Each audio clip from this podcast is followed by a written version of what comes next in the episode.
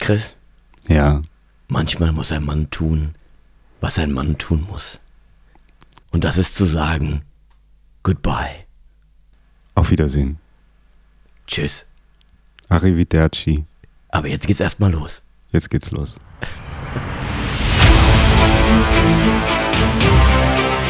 Christopher M. Peckham und Tobias Mann sind die Schauer.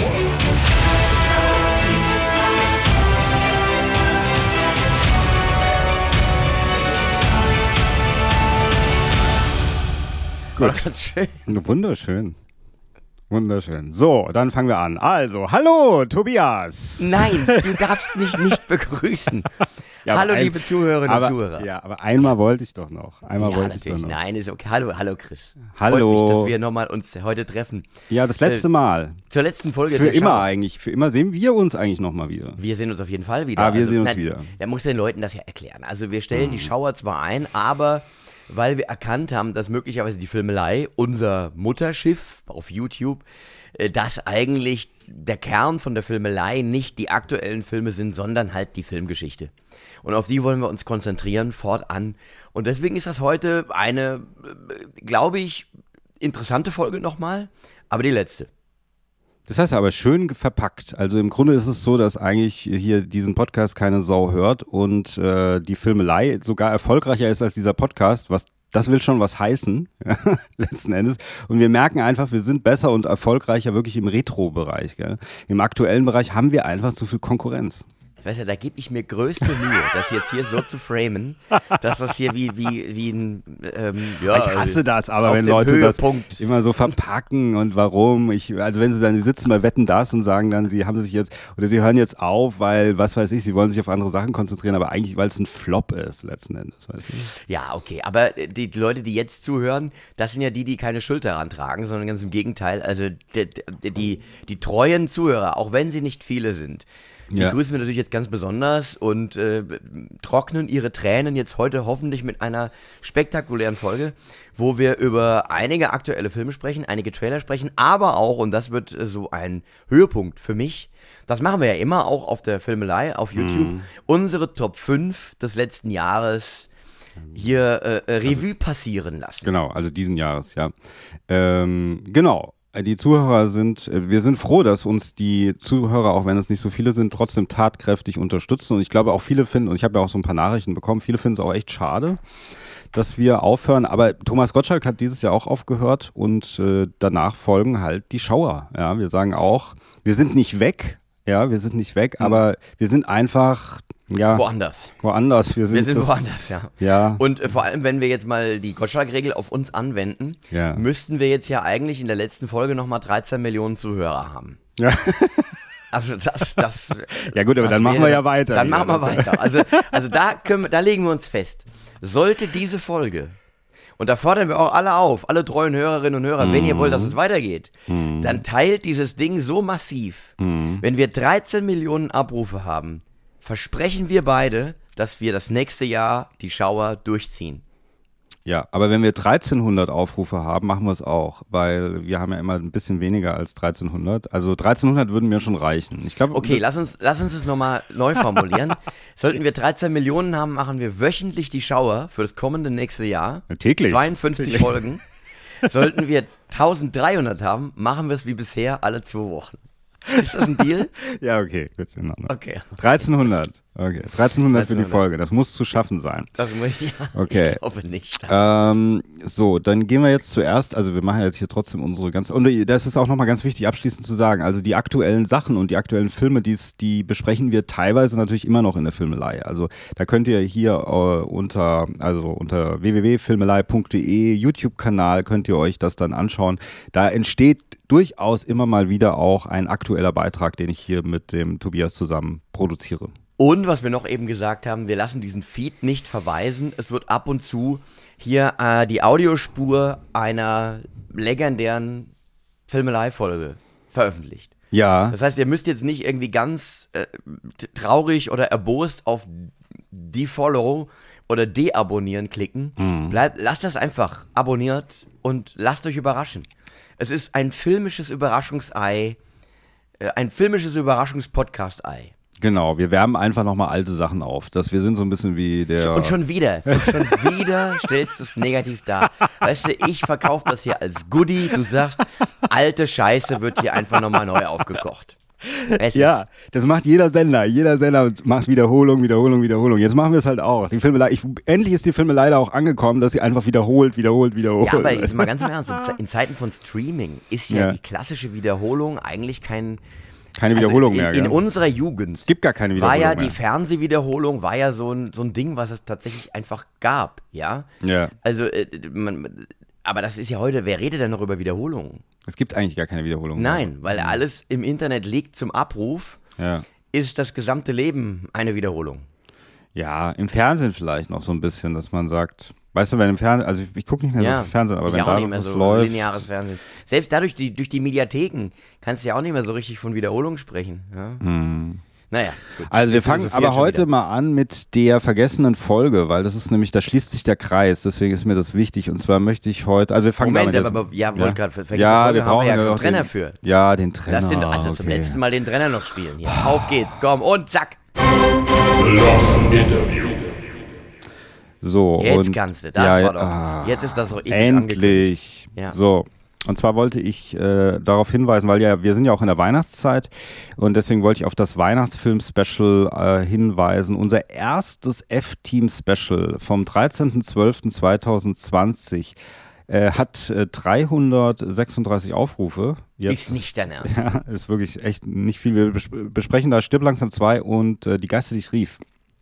Und haben uns da zum ersten Mal Warum? getroffen. Warum wir das besprechen? Ja, weil wir die Filme mögen. Die? Ja, aber warum die zwei Folgen? Ah, zwei Filme wegen Weihnachten. Ja, wegen Weihnachten, genau. Ja, wegen, deswegen ist es, es ja ist das. Weihnachtsfolge. Ja. Ist schon lange her, der Tobias hat das vergessen. Ich habe das vergessen. Und weißt du, die, wir haben so viele. Weißt du auswendig, wie viele F-Team-Folgen wir haben? äh, nee, aber ich könnte Siehste. nachzählen. Ich könnte gut, nach. das Ja, aber die auch. erste ist ja was anderes. Die erste Ja. ist ja, wo wir das erste Mal alle in der Viererkonstellation zusammengetroffen sind. Ja. Das muss man sich ja eigentlich merken. Also, und der Witz ist, also das Lustige dabei ist, ist auch die Lauflänge. Die Folge dauert nämlich 48 Minuten. Ja. Ist es nicht wirklich? Das ist, ja, Oder also hast du die die- radikal geschnitten? Ich, nee, ich habe die ein bisschen geschnitten. Ich glaube, dass die über eine Stunde war. Ich glaube, es gibt sogar, ich weiß gar nicht, ob es eine Uncut-Version gibt, aber ich verlinke mal die geschnittene. Und ich habe vorhin reingeguckt und da steht dann 48 Minuten und ich dachte, echt 48 Minuten? also Das- 48 Stunden hätte ich dir geglaubt. Ja, aber Ja. 48 Minuten. Oder ich dachte, es ist nur das Intro. Wenn wir uns treffen normalerweise, dauert das Intro circa 48 Minuten. Ähm, und äh, das ist, ich habe jetzt, als ich eben nochmal reingeguckt habe, kurz fand ich auch super interessant. Also wir sind das erste Mal haben wir uns da getroffen. Wir wollten, die Geschichte dahinter ist der Tobias und der Hanno und ich, die, also die einzeln in meiner Sendung war. Wir wollten zu dritt ein Special machen und dann kam ganz zum Schluss der Martin dazu, der Martin Sirp, äh, den ich dann noch dazu eingeladen habe, weil ich mich mit dem auch ganz gut verstanden habe. Und auf einmal sind wir, äh, waren wir zu viert und ich habe gesehen, als ich mir das angeguckt habe, wie oder erkannt, wie vorsichtig wir auch noch miteinander umgegangen sind. Wir waren alle eher stiller Natur, wir haben eher so ein bisschen zugehört. Ja, da haben wir uns ja noch gemocht. ja, Ja, weißt du, ja, ja, das ist wirklich wir haben anders. uns ja dann nach und nach auseinandergelebt, wovon letztlich wir sind dann ein bisschen dysfunktionaler geworden mit der was Zeit. ja die Folgen interessanter gemacht aber da waren wir noch voll lieb und nett zueinander und so. Ja. War echt toll, ja. Also kann man sich anschauen. Ich finde, äußerlich haben wir uns nicht so stark verändert. Das, ich meine, so lange ist es jetzt auch noch nicht her, ja. Ähm, aber so von der Art her ist es was komplett anderes. Und es ist auf jeden Fall interessant, weil es ist der Beginn von allem, kann man sagen, ja. Nein, das ist eine, der Beginn einer wunderbaren Freundschaft, muss man auch sagen. Ja, genau. Also das habe ich jetzt eben so ein bisschen despektierlich gesagt. Ja, ja. Das F-Team, die F-Team-Folgen, das ist äh, wie eine Familienfeier mit allen Höhen und Tiefen. Und irgendwie ist es halt so, man muss es halt machen. Jetzt sage ich ja, eine dysfunktionale Familie, ja. Wir haben uns Genau. trotzdem lieb, aber. Eine schrecklich nette Familie. Eine schrecklich nette Familie. So, genau, also schaut euch das an. Und dann kommen wir jetzt zu unserer nächsten Kategorie. Was ist das? Was hast du geschaut? Was hast du geschaut?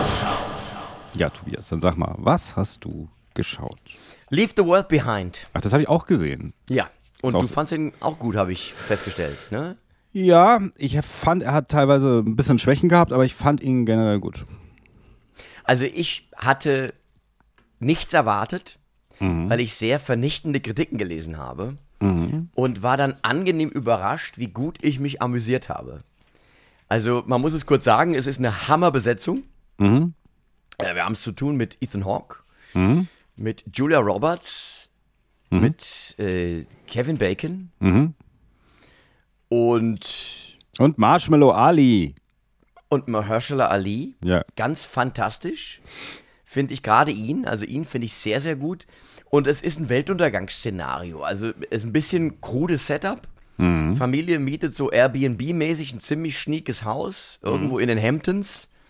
Oder in der Nähe der Hamptons, irgendwie da in der Nähe von New York.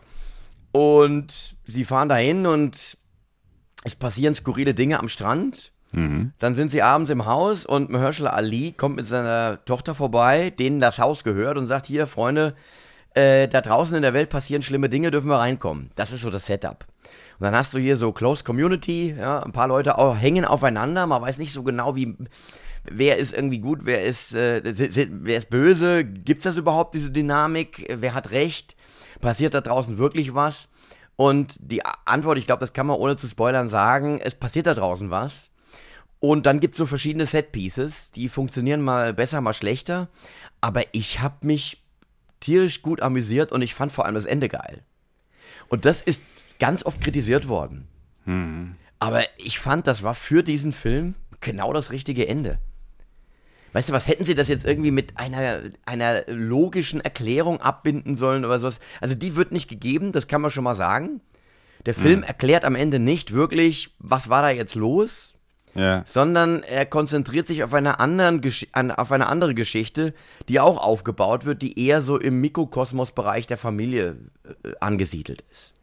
Was meinst du damit? Wir spoilern jetzt mal. Was meinst du damit? Naja, die Tochter hat ja diese Friends-Nummer. Ja, ja. Die guckt Und das immer ist ja, Friends. worauf sie guckt immer Friends. Und die letzte Folge kann sie nicht gucken, weil das Internet ausfällt. ja.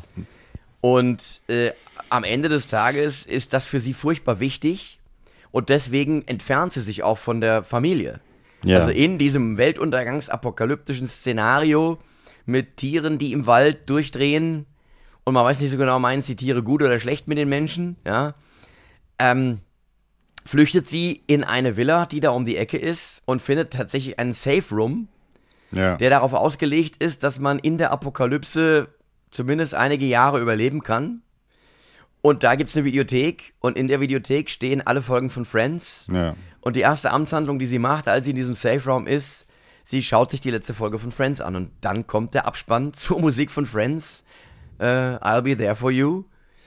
Und, aber man weiß, dass alle anderen der Familie und auch Mahershala Ali, die mittlerweile auch zur Familie gehören, kann man sagen, äh, in der Not zusammen, auf dem Weg sind zu diesem Safe Raum. ja, das stimmt. Also ein Happy End wird angekündigt, aber nicht ausgespielt. Ja. Das heißt, worum es da jetzt geht, waren es Terroristen, ist es Anarchie, die einfach so zufällig losgegangen ist, das wird nicht geklärt. Also man konzentriert sich da gar nicht mehr drauf aufs große Ganze, sondern es geht um die Beziehung dieser Apokalypsenfamilie, will ich es mal nennen, die sich da zusammenraufen muss. Ja, äh, genau. Also wir, äh, ich bin mit meiner Tochter, wir haben uns was beim Asiaten geholt und dann sind wir, hier Ja. haben wir uns, äh, lief äh, viel der Fernseher aus, so ähnlich wie in dem Film. Äh, die Antenne, äh, irgendwie haben wir kein Fernsehen, weil wir, wir, wir essen immer vom Fernseher, ja? Oder umgekehrt. Wir schauen Fernsehen beim Essen. So. Ganz Okay. total, überhaupt nicht. Ich bin kein gutes Vorbild da in der Beziehung, ja. Ähm, und dann hat sie gesagt, ach, guck, dann gucken wir doch diesen Film. Und äh, das war tagsüber auch, das war nach der Schule, ja. Äh, und dann haben, haben wir den angemacht äh, und der hat mich sofort reingezogen. Das fand ich dann auch äh, ein ganz starkes äh, Element von diesem Film. Also ich habe sofort irgendwie war ich, habe ich gedacht, okay, was will er mir erzählen? Das ist ja ganz interessant irgendwie so. Es fing eigentlich sofort gut an, so, ja, finde ich. Äh, fand ihn nicht langweilig oder ähm, so am Anfang, ja, muss ich sagen. Naja, und vor allem, selbst wenn der Film stellenweise nicht funktioniert für einen, Ja. will man aber trotzdem wissen, wie es weitergeht. Ja, also dass man Das- schwer, also ich meine da auch so damit, dass man schwer reinkommt. Der fängt so an, weil der fängt ja einfach so unmittelbar an. Die packen, Genau, packen eigentlich die eigentlich Koffer. mittendrin. Genau, die packen die Koffer und fahren direkt los. Also du hast da gar nicht viel Zeit zum Nachdenken. Ja? Und ich fand vor allem auch schön, dass der Film ein Cold Open hat und Julia Roberts fängt so eine Rede an, ja, und ich sehe die Menschen da draußen in der Welt, wie sie Ja. alle versuchen, was für sich zu erreichen. Und äh, dann sagt sie, aber als ich nochmal drüber nachgedacht habe, I fucking hate people. Und dann geht dieser Film los. Das heißt, das ist so eine Tonalität, die erwartest du nicht. Es geht ja so ein bisschen los wie so eine romantische Komödie. Also ein Ehepaar, Ethan Hawke ist verheiratet mit Julia Roberts. Äh, sie haben zwei Kinder. Und Julia Roberts will, weil sie so viel Stress hatten, jetzt spontan Urlaub machen. Ja. Also es geht so Romantic Comedy mäßig los und dann aber merkst du, nee, nee, nee, das ist es nicht. Und dann war ich dabei. Ja, genau. Also es ist natürlich, ich, was ich dem Film äh, so ein bisschen äh, oder was so ein bisschen Nachgeschmack äh, bildet, finde ich, ist, dass äh, es werden, es gibt zum Beispiel diese Hütte äh, gegenüber von dem Haus, in die auch die Kinder gehen, die dann Ja. auch so, das wird so ein bisschen Mystery Mystery aufgebaut, als wäre das irgendwie ein Element äh, in diesem Film. Es ist aber eigentlich gar kein Element in diesem Film und es sind eigentlich sowieso Ablenkungsmanöver, habe ich das Ja, Gefühl. es ist ein Red Herring, wie man sagt, Ja, ja, genau. Und, ähm, da sieht, weißt du, das habe ich auch nicht verstanden. Du hast gerecht, die, die Geschichte wird nicht zu Ende erzählt, weil da ist ja so Abdruck von jemandem, der da gepennt hat. ja, genau. Das ist ein Wer ist Abdruck. das? Ja, wer ist das? Genau. Und es wird nur, ich glaube, dass es einfach als ähm, äh, Element benutzt wird, um von der, von der eigentlichen Auflösung des Films abzulenken. Also den, den Zuschauer einfach auf eine andere Richtung. Weil du hast ja das Gefühl, es ist vielleicht auch irgendwas äh, Übernatürliches oder so. Du weißt es ja nicht. Gerade mit diesen Tieren, mit diesen Rehen, die da immer stehen, das finde ich ist Klar. auch, wird zu sehr zelebriert. Es wird ja auch Ja, nicht wirklich erklärt. Leider auch ein bisschen CGI das Ganze. Ja, ist auch Was ich ein CGI. bisschen scha schade finde, immer wenn Tiere CGI in Realfilme eingebracht werden, schwierig. Also die Schwierig. Tiere tauchen vom Haus auf, das kann ich noch nachvollziehen, aber auch als dann die beiden, Julia Roberts und die Tochter von Marshmallow Ali, da in, diesem, in dieser Hütte sind, dann diese Tiere, die drum rumrennen, die dann ganz nah kommen. Warum genau? Was ist da der Grund? Es wird dann so ein bisschen halt so mysteriös, es wird sowieso übernatürlich, aber eigentlich ist es ja, geht es um eine, wie eine Art äh, Revolution oder eine Art äh, Bürgerkrieg, der eigentlich ja ausgebrochen ist. Das ist ja eigentlich die, ähm, die, die Erklärung. Also es passiert ein Bürger und es passiert sozusagen, passieren in diesem, es sind so, das sagt ja Marshmallow Ali im, im Auto, diese Schritte, die eigentlich die Regierung macht, um eigentlich wie das eigene Volk aufzustacheln oder beziehungsweise in, in eine Ja, Situation. von außen. Es ist ein Angriff von außen, den er beschreibt. Also Ja. der die Destabilisierung einer Gesellschaft durchführt in, in mehreren Schritten. Ja. Ja, ja. Und dann damit endet, dass die Menschen aufeinander losgehen. Und das passiert ja tatsächlich auch. Ja. Ja, aber er sagt aber auch, dass möglicherweise wie die eigene Regierung damit drin steckt und so. Das wird ja offen gelassen. Ja, Also- also, man, man, genau, also man weiß es im Grunde nicht. Ja. Man hat nur, also man, man merkt nur die Tiere, die spüren, dass da was äh, im Argen liegt, dass, dass sich einfach so atmosphärisch in der Welt was verändert. Ja. Und das wird dadurch ausgedrückt, dass die Rehe da auf einmal da stehen. Was durchaus ein gruseliges Setup ist, erstmal, wenn Ja. man sie von weitem sieht. Aber je näher man rangeht mit der Kamera, desto mehr Ja. sieht man, dass wir es hier mit digitalen Kreationen zu tun haben. Ja, aber trotzdem natürlich für einen Streaming-Film ist er wirklich äh, überdurchschnittlich, muss man schon sagen, Ja. dieser Film, ja. Absolut. Durchaus empfehlenswert. Kann man wunderbar gucken, auch jetzt über die Feiertage.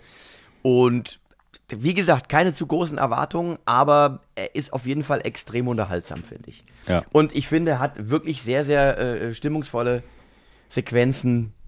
Und guck den. Ja. Super. Und was hast du noch geschaut, lieber Tobias? Und dann habe ich ihn noch gesehen. Was habe ich denn noch gesehen? Was hast du noch geguckt? Ich habe sonst eigentlich nichts geguckt. Ich habe diesen Film geguckt und dann habe ich noch für meinen anderen Podcast Revenge of the Flicks, der Podcast äh, mit äh, Steven vom Old Fashioned Movie Club von Liebe Instagram. Grüße, liebe Grüße Liebe der Grüße, Stelle. der den Podcast mit mir auch weiterführt noch im nächsten Jahr, wollte ich noch mal sagen. Ja. Und, ähm, und nicht einfach aufhört. Ähm, und äh, da habe ich geguckt für die dritte für die dritte Folge. Was denn? Ah, dich meinte ich. Hab ich was hab Ja, ich jetzt? ja, ja. Oh, jetzt habe ich, glaube ich, laut gedacht. Ähm, die dritte Folge geht über Alarmstufe Rot. Das heißt, ich habe Alarmstufe Ah. Rot nochmal an mir angeguckt. Der Herr Nach- Steven, der Steven Siegel. Ja. Ist egal, ist Nach langer Zeit. Und das ist am 1. Januar ist das online. Der Pod das ist der Podcast, der weitergeführt wird. Der ist am 1. Januar online. Und ähm, das war trotzdem ganz, also diesen Film habe ich schon lange nicht mehr gesehen. Den wollte ich gar nicht mit reinpacken, weil wir ein bisschen eher so trashige Filme eigentlich besprechen. Wobei der Steven sieht das ein bisschen anders, aber ist eine andere Geschichte. Und Alarmstufe Rot war mir fast zu gut dafür. Und er ist, er funktioniert immer noch sehr gut übrigens, dieser Film. Es ist nicht so ein schlechter Film. Es liegt auch ein Nein. bisschen daran, dass äh, Steven Seagal ganz gut inszeniert wird. Von Andrew Davis, der ja dann auch äh, auf der Flucht gemacht hat. Und Andrew Davis, muss man tatsächlich sagen, er bringt diesen Film auf ein gutes Level. Der ist echt ein guter Regisseur. Ohne den wäre das echt nicht so gut geworden. Hm Ja. muss man sagen. Also das habe ich noch gesehen, retromäßig. Aber was Neues, ich komme auch nicht ins Kino. Ich hätte gern Napoleon gesehen, ich hätte gern äh, Silent, nicht Silent Hill, wie heißt denn der von Silent John Woo? Night. Silent Night heißt der so? Ja, heißt das Silent Night. Heißt. Den hätte ich gern gesehen, aber hab- kommt alles. Ich habe zwei Dinge noch gesehen. Und zwar habe ich gesehen A Disturbance in the Force. Das ist eine Dokumentation, die gerade sehr Ah. gehypt worden ist, über das Star Wars Christmas Special. Ich kam drauf, weil du gesagt hast, äh, trashy Filme und das Star Wars Christmas Special, äh, Holiday Special, das hat ja eine, ähm, ist ja eine Legende. Äh, weil, Ja. weil äh, mittlerweile, weil das ja so schlecht ist. Und dort ist die, und, und alle sind dabei. Also da ist ja hier, äh, Han Solo ist dabei und Luke Skywalker Ja, ja, ist dabei und Prinzessin Leia. Und es spielt ja quasi auf dem Heimatplaneten von Chewbacca. Äh, Chewbacca will zur Familie an so einem Feiertag, den die da haben auf dem Wookiee-Planet. Und da geht es irgendwie drum. Und da werden Ausschnitte auch gezeigt in der, in der Doku. Ich habe das leider nie gesehen, das Star Wars Christmas Special. Hm, ich auch nicht. Und es ist furchtbar. Es ist grauenvoll. Und da wird halt diese Produktionsgeschichte erzählt. Und das ist wirklich sehr, sehr unterhaltsam, weil diese, diese VHS von der, es, es war ja zu einer Zeit, wo es damals, es gab noch keine VHS-Rekorder. Das heißt, wenn man das verpasst hat im Fernsehen, hat man es nicht gesehen. Ja. Und das wurde dann irgendwann nochmal ausgestrahlt oder irgendwelche Umwege kam dann doch, gab es das dann doch auf VHS das ist dann gedealt worden. Und man hat das dann untereinander weitergereicht und so hat das so einen Legendenstatus bekommen. Und davon handelt dieses, äh, diese, diese Dokumentation. Äh, George Lucas wollte auch da teilweise gar nichts mehr mit zu tun haben, äh, weil es halt wirklich schrecklich ist. Und das war, war, ganz, war ganz spannend, war ganz interessant. Äh, Also, wenn man Star Wars-Fan ist und sich ein bisschen für Hintergründe von Filmen interessiert, kann man sich das gut angucken. Und das gibt's wo? Überall. Du, ich habe das gesehen äh, bei iTunes. Mhm. Okay. Äh, ich glaube, das kann man überall streamen. Ja. Mhm. Und ich war im Kino und habe Wonka gesehen. Ach das, okay. Das hast Ja. du jetzt so lange zurückgehalten, dass du Wonka Ja. gesehen hast. Und wie war Wonka? Ich fand ihn ganz fantastisch. Oh, dann Hätte ist ich er- nicht gedacht. Oh. Aha. Ich dann, glaube, du bist zu zynisch für den Film. Dann gucke ich ihn mir nicht an. Ja, ihn ich würde es lassen. fantastisch Ich würde es an deiner Stelle lassen. Was ich dir höchstens sage, geh mit deiner Tochter rein. Nee, Ich glaube, dass die ihn mögen wird. Ah. Wegen Timothy Chalamet oder was? Nee, allgemein. Also ich, ich war mit meinem Sohn drin. Und der fand den auch super. Äh, jetzt ist mein Sohn aber auch offen Filmen gegenüber, wo gesungen wird. Das sind jetzt ja nicht alle äh, Jugendlichen.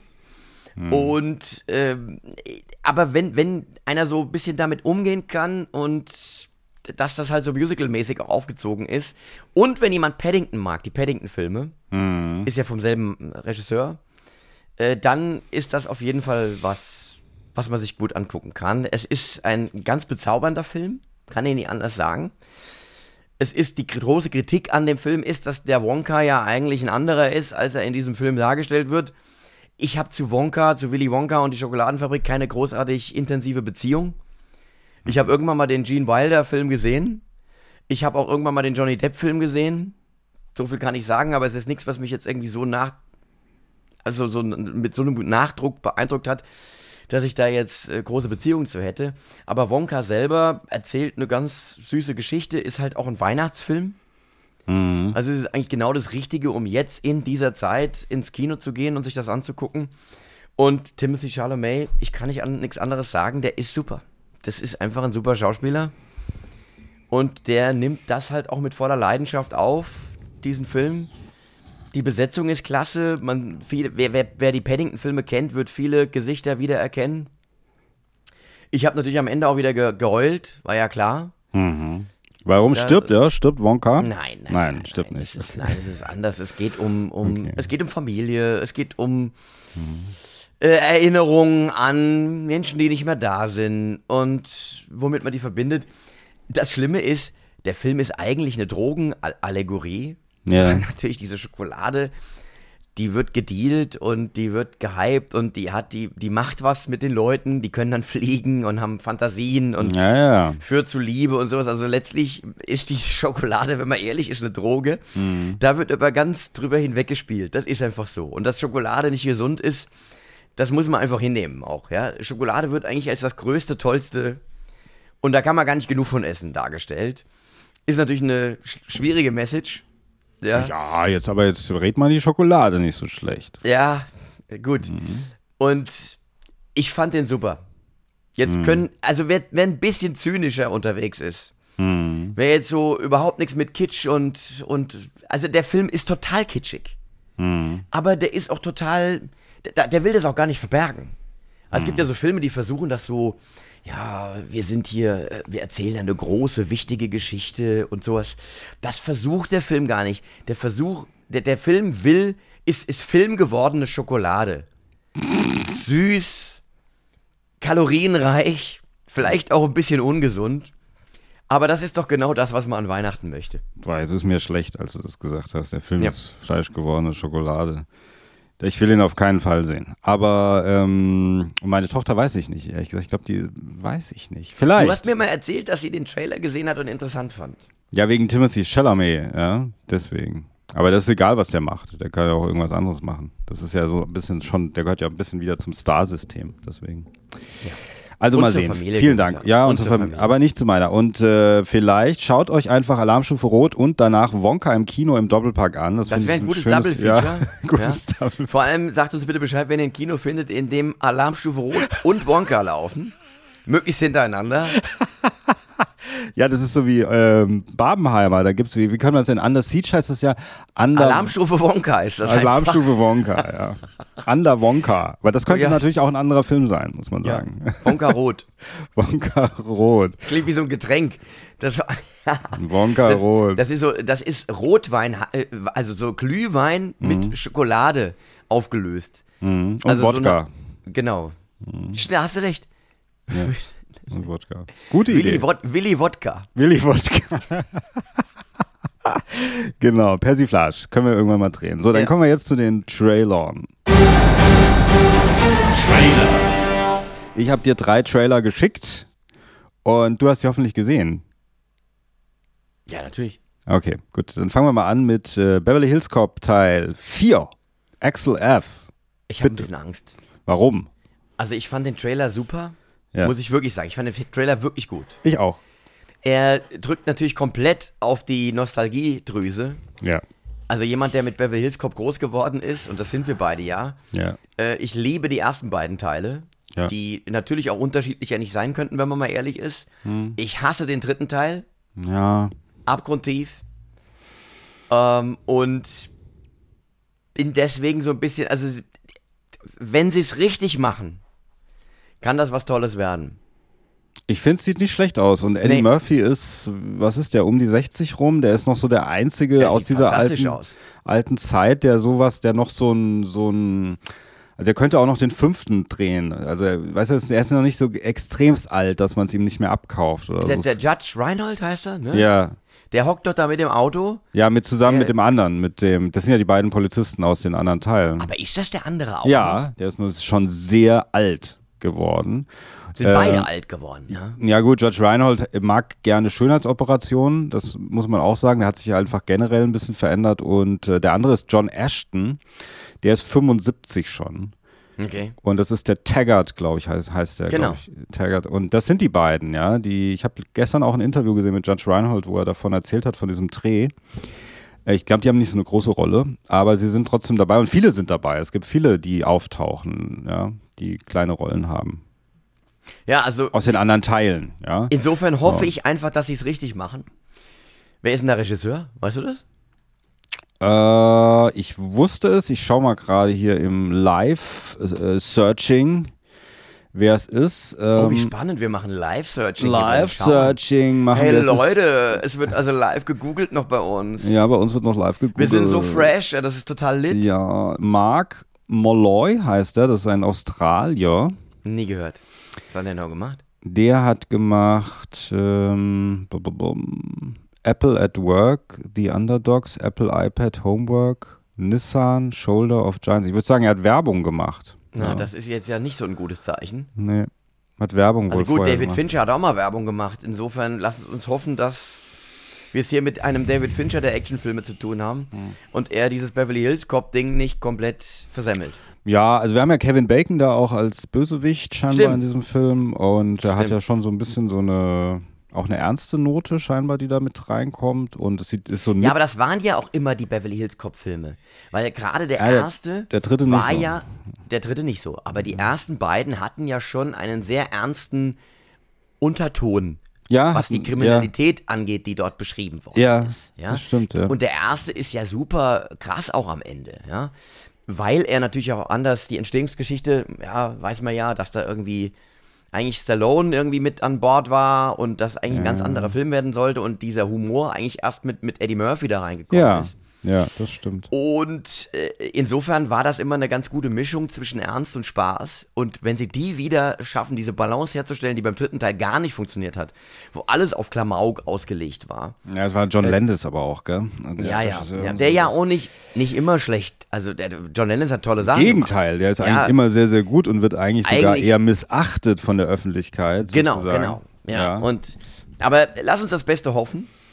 Ja. Und das Beste hoffe ich auch tatsächlich für Mad Max Fury Road, Fury, Ro- f- f- äh, Mad Max Fury, Road Fury- Story, Furiosa. Furiosa. Echt? Hatte ich das nicht umgehauen? Ich finde das, ich habe das gesehen, habe gedacht, das wird der Knaller. Ja, ich auch. Der Trailer, ich, ich kann das auch gar nicht verstehen. Ich habe das jetzt gerade gelesen, dass die kompletten Backlash bekommen, weil das CGI so schlecht sei im Trailer. Echt? Nee. Ich habe das über. Also rein optisch sieht das doch 100% Wo, genauso ist, wo aus. stand wie das denn? Im. Main, Im Mainzer Anzeiger oder ja, wo stand das? Du denkst immer, weißt du, ich bin nur tiefer drin. Im Film, Film Twitter kann man nicht mehr sagen. Im Film X, im Film X-Game als du, weißt du, du, der ja nur irgendwelche Darmstädter Anzeigenplättchen liest, ist mir schon klar, dass du da Schwierigkeiten mit Ich lese hast. immer die Kulturnachrichten hier in Darmstadt. Ja. Das ist so ein Mhm. Ja, kleines vom, Heftchen. Vom, vom Ja. Darmstädter Tagblatt. Nein, aber das weiß ich gar nicht. Ich beschäftige mich nicht mit so drittklassigen Meinungen, ehrlich gesagt. Ich bilde mir selber meine Meinung. Oh, Entschuldigung. der Individualist. Ich höre doch nicht Ah, darauf, was irgendwelche, was irgendwelche dicke Nerds irgendwie, die in ihrem, irgendwie in ihrem Kinderzimmer Weißt du, hocken. dann sagt dein, Ja. dein, dein, dein geliebter Drunken Sailor oder wie er heißt, den du da immer guckst. Critical Drunken- Drinker heißt er. der, der Critical Drinker, Ja. nicht Drunken Sailor. Der Drunken Sailor, ja, das ist das Konkurrenzprojekt. Ja. Weißt du, der ist dir dann wieder ganz wichtig. Ja, der hat gesagt. Nee, ja, es geht, es geht. Aber ich weiß, der hat, glaube ich, dazu noch nichts gesagt. Es geht. Der meckert mir ja manchmal ein bisschen zu viel. Aber Red Letter Media, Half in the Back, das gucke ich mir mal an. Und die sind ja, Ja. immer so ein bisschen respektvoller. Wenn die sagen, es ist cool, dann glaube ich, dass es auch cool ist. Aber alle Nee, aber, anderen. aber kommen wir mal zu unserer Meinung zurück. Wir waren beide begeistert von diesem Trailer. Ja, Und ich, äh, ich glaube, dass das, dass das super wird. Ich finde auch, dass man ähm, den Hemsworth überhaupt nicht erkennt, erstmal. eine andere Nase. Und ich bin Ja, froh, ja. ich bin froh, dass er das hat, weil sonst wird er aussehen wie Thor. Und das wäre scheiße. Ja. Ja, aber geil, dass er das macht. Ja, ist super. Also, das ist irgendwie voll auf die Zwölf. ja. Und ich glaube, dass, dass, dass die das auch wirklich durchziehen. Dass dieser Film auch echt crazy wird. ja, Weil sie halt gesehen haben, auch der erste war ja eigentlich komplett crazy. ja. Und Welcher oh, the Glorious Day. Der Ja, der komplett erste- erste. Nein, ich meine Mad Max Fury Road. Ich, hab, ich Ja, sehe jetzt ist mal der vierte. den. Ja, Entschuldigung für die Leute. Tut mir leid, was der Tobias das verwechselt, Ja, aber das ist ja. der vierte Teil. Es gab vorher schon mal drei Teile. Ich weiß nicht, mit Ja. Mel Gibson. Sagt ihr das? Sagt dir Mel Gibson was? Tina Turner was, mein Freund. We don't need another Ja, hero. die singt aber und spielt nur mit im dritten Teil. Beyond the Thunderdome. Ja, richtig. Die habe ich schon gesehen. Da Ja. bist du noch mit der Trommel um den Weihnachtsbaum gelaufen. das das stimmt sogar, aber ich habe tatsächlich alle drei relativ spät, erst vor fünf Jahren oder so gesehen. Aber für mich ist das ja der Beginn einer neuen Trilogie gewesen, Mad Max Fury Road, weil das ja wirklich nur bedingt etwas, also es spielte in einer, in der, in der gleichen Welt, aber so richtig knüpft es ja nicht an. So Nee. richtig 100 Prozent. Dass du sagen kannst, das ist ja der direkte Prequel, Sequel, was auch immer was. Es ist ein bisschen wie so ein, das James Bond-Prinzip oder das Willy Wonka-Prinzip. Es gibt ja auch Ja. viele Willy Wonkas und es gibt auch viele Mad Max jetzt. Also es gibt jetzt zwei sozusagen. Scheinbar taucht Mad Max auch in diesem Film auf, habe ich gehört. Es gibt verschiedene verrückte Maxen. Ja, genau. Und ähm, Aber natürlich ist es für mich Mel Gibson, Mad Max, ist ja klar. Aber ähm, das spielt in Ich, diesem. ich warte ja noch auf äh, Max und Moritz Fury Road. Wo sie mit dem Lehrer Lempel irgendwie. ja, sag das nicht. Es gibt bestimmt wieder ein irgendwann Shootout gibt es so eine deutsche Max und Moritz Verfilmung. Ich will die gar nicht sehen. Die gibt es dann ja auch im Kino und so. Und die von. Aber das fände ich mal geil. Äh, Das wäre so die Hölle, oder? Wenn, wenn Til Schweiger auf die Idee kommt, Max und Moritz Fury Road zu machen. Oh Gott, komm, wir bringen die Leute wieder auf Ideen. Ich glaube, es Äh, ist eher Sven Unterwald, äh, macht eher Max und Moritz mit äh, so Comedians, Martin Schneider und so sowas, glaube ich, hier. Ja, kann sein. Die Kann Ottos, sein. Ottos, Männer allein im Wald und so. Ja. Ja, ja. Also werden wir erleben. Äh, trotzdem, Anna Taylor-Joy ist, spielt die Hauptrolle. Na, äh, toll. Und Toll. die ist super in dieser. Die, endlich kriegt sie mal so einen großen Film, muss man auch sagen. Weil Ja. die, die hat ja schon so eine große Präsenz und das finde ich auch super. Ja. Und ich glaube, das wird voller Event. Ich glaube, das ist auch junge Generationen ein bisschen untouched. Aber mal sehen. Ja, die machen das genau richtig. Ja, ich finde es natürlich ein bisschen schade, weil Charlize war ja schon super, Charlize Theron. Ja. Vielleicht kriegt sie ein Cameo und, und irgendwie mit einem mit einer mit einem Flash Forward oder irgendwie sowas, ich weiß es nicht.